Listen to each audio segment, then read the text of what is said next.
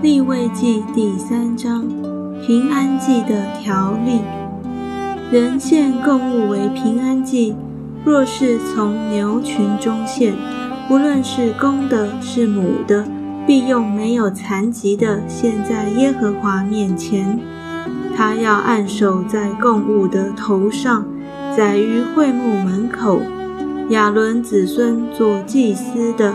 要把血洒在坛的周围，从平安祭中将火祭献给耶和华，也要把盖脏的脂油和脏上所有的脂油，并两个腰子和腰子上的脂油，就是靠腰两旁的脂油与杆上的网子和腰子一概取下。亚伦的子孙要把这些烧在坛的燔祭上，就是在火的柴上，是献与耶和华为馨香的火祭。人向耶和华献供物为平安祭，若是从羊群中献，无论是公的，是母的，必用没有残疾的。若献一只羊羔为供物，必在耶和华面前献上，并要按手在供物的头上，载于会幕前。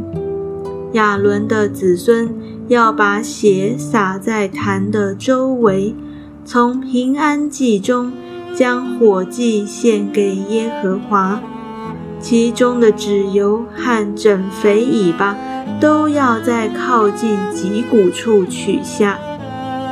并要把盖脏的脂油和脏上的所有脂油，两个腰子和腰子上的脂油，就是靠腰两旁的脂油，并杆上的网子和腰子一概取下。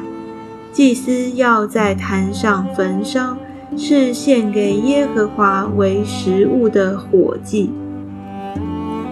人的供物若是山羊。必在耶和华面前献上，要按手在山羊头上，在于会幕前。亚伦的子孙要把血洒在坛的周围，又把盖葬的脂油和葬上所有的脂油，两个腰子和腰子上的脂油，就是靠腰两旁的脂油。